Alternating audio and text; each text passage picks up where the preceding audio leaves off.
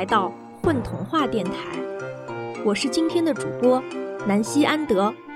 今天要带给大家的童话是《女巫婆的眼泪》，作者笨蛋小布丁。女巫婆听上去好像是个坏人呢，她怎么会流眼泪呢？坏人也会流眼泪吗？嗯，听完今天的故事，大家就知道，其实每个人心里面都会有善良的那一面哦。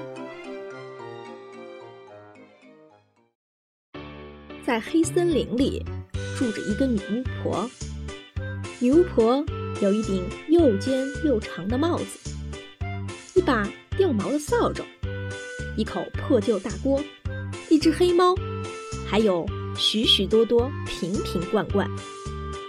女巫婆总喜欢研究一些奇怪的东西，比如说，怎样让一棵树倒着生长；再比如说，怎样让沼泽瞬间凝固；再再比如说，怎样把一个人变成一只小动物。这一天，女巫婆从树洞里发现了一本书，打开一看。书中写着如何将一根木头变成人的配方。虽然说他对复活一样东西并不感兴趣，但是现在也是闲着无聊，不如试试。要是真把木头复活了，让他当自己的奴仆也好啊。按照书中写的，女巫婆准备了毒蘑菇、洋葱、大头针、枯黄的树叶、死去动物的骨头、一根木头。还有一些乱七八糟的东西，就连女巫婆自己也叫不上名字。锅里的水被煮得沸腾起来，女巫婆按照顺序把东西一样一样丢了进去。只要再把洋葱和木头丢进去，实验就完成了。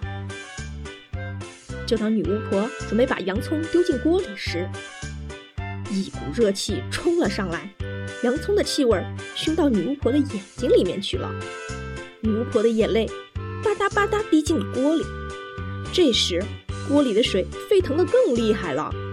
没等女巫婆把木头丢进去，锅炉突然“砰”的一声爆炸了。该死！我还没把木头丢进去，实验又失败。一直在旁边蹲着的黑猫突然站了起来，朝爆炸的地方走去，踩着锅炉的残片和污水。黑猫走到一片树叶面前，用鼻子嗅了嗅，掀开了那一片树叶，从里面发现了一个水珠般的小人儿。黑猫把它连同树叶叼到了女巫婆面前。女巫婆仔细一看，发现这竟然是自己的眼泪。一定是眼泪的原因，才让实验失败了。啊，你好，我的主人。我想要的是一个树人，你这小东西有什么用？真是晦气！别让我再看到你！女巫婆把怨气全发泄到了泪珠人的身上。那么，主人，请问有什么吩咐吗？啊！泪珠人想回到主人身边，可是黑猫挡在了他的面前，发出一声嘶吼声，警告他：“你走，越远越好。”女巫婆心情坏极了，因为她唯一的一口锅都成了碎片。那么，主人，我我什么时候才能回到你身边呢？除非太阳从西边出来。泪珠人还想问太阳是谁来着，可是女巫婆已经带着黑猫骑着扫把飞到别处去了。没办法，泪珠人只好离开这里。踏上了寻找太阳的旅程，泪珠人非常伤心，但是他不知道自己到底有没有哭，因为他本身就是眼泪构成的。不过，泪珠人似乎变大了那么一丁点。走了没多久，泪珠人觉得很难受，因为阳光照在泪珠人的身上，都快把它蒸发掉了。泪珠人找到一棵阴凉的大树底下。这样就好受多了。救命啊！救命啊！一个身影像是从泪珠人的身体里面传出来的。是，是谁？谁在喊救命？我要被淹死了！你能救救我吗？泪珠人马上站起来，四处寻找，看谁在说话。最后，泪珠人的视线落在了一只湿漉漉的蚂蚁身上。虽然泪珠人很小，比起蚂蚁来说还是很大的。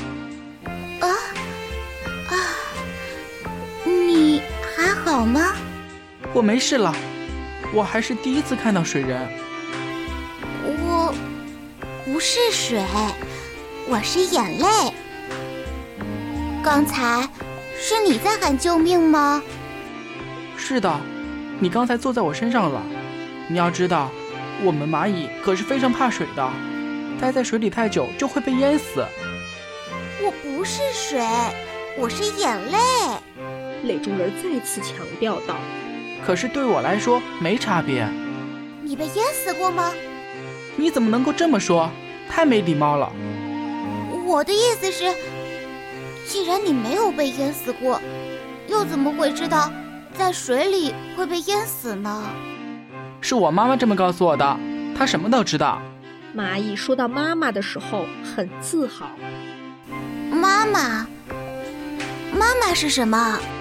我要是有个妈妈就好了，那样我也能知道很多事情。看来我们的泪珠人对这个世界真的是一无所知。妈妈就是创造出你的人，无论谁都是有妈妈的。如果没有妈妈，也就没有你。你懂得可真多。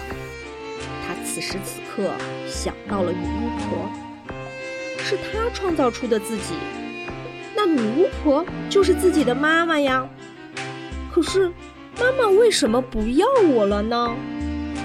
想到这儿，泪珠人又开始难过了。他也许。真的哭了，因为他变得有两个原来的自己那么大。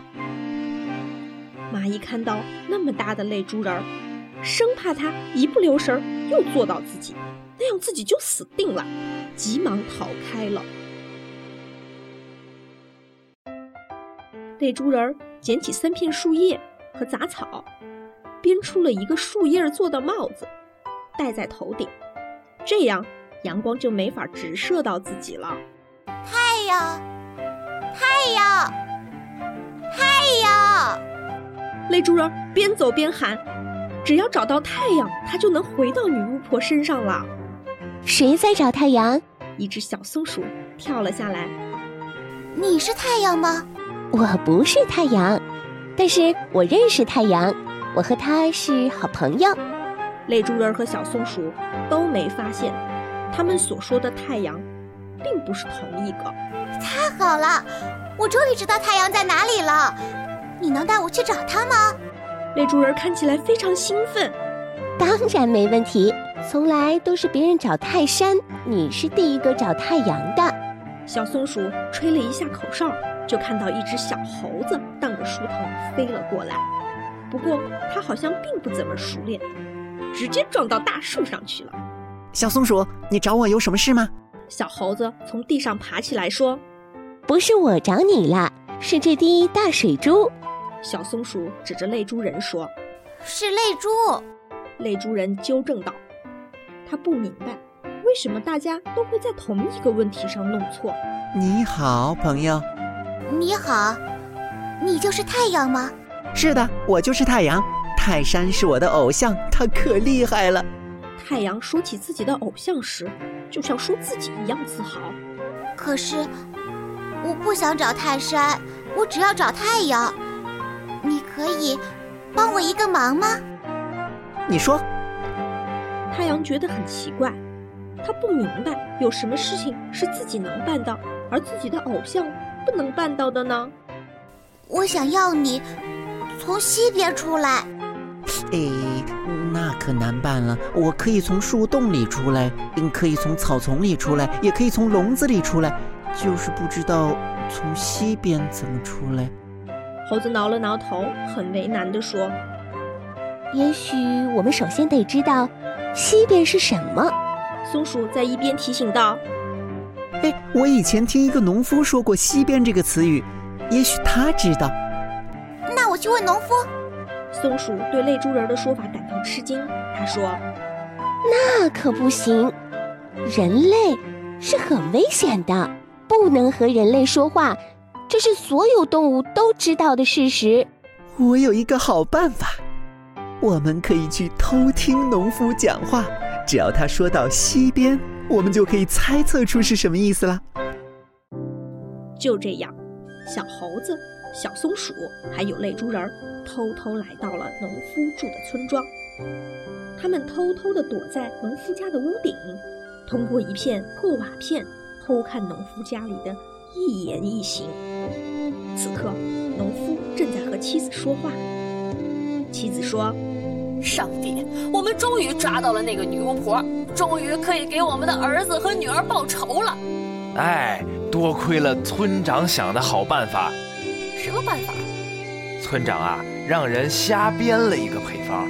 说是可以让木头变成人，哎，女巫婆信以为真，按照这个配方去做，结果你猜怎么着？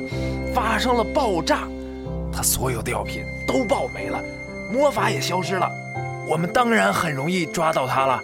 农夫说起来津津有味，黑猪人似乎明白了什么，原来自己是一个假冒的配方、失败的实验、误打误撞而成的产物。他又开始哭了，泪水让泪珠人变得更大。现在他已经有小猴子那么大了。你别再变大了，不然我们会从屋顶掉下去的。小松鼠提醒道。农夫穿好衣服后，催促妻子道：“哎，你快点啊，人大家伙都等着呢。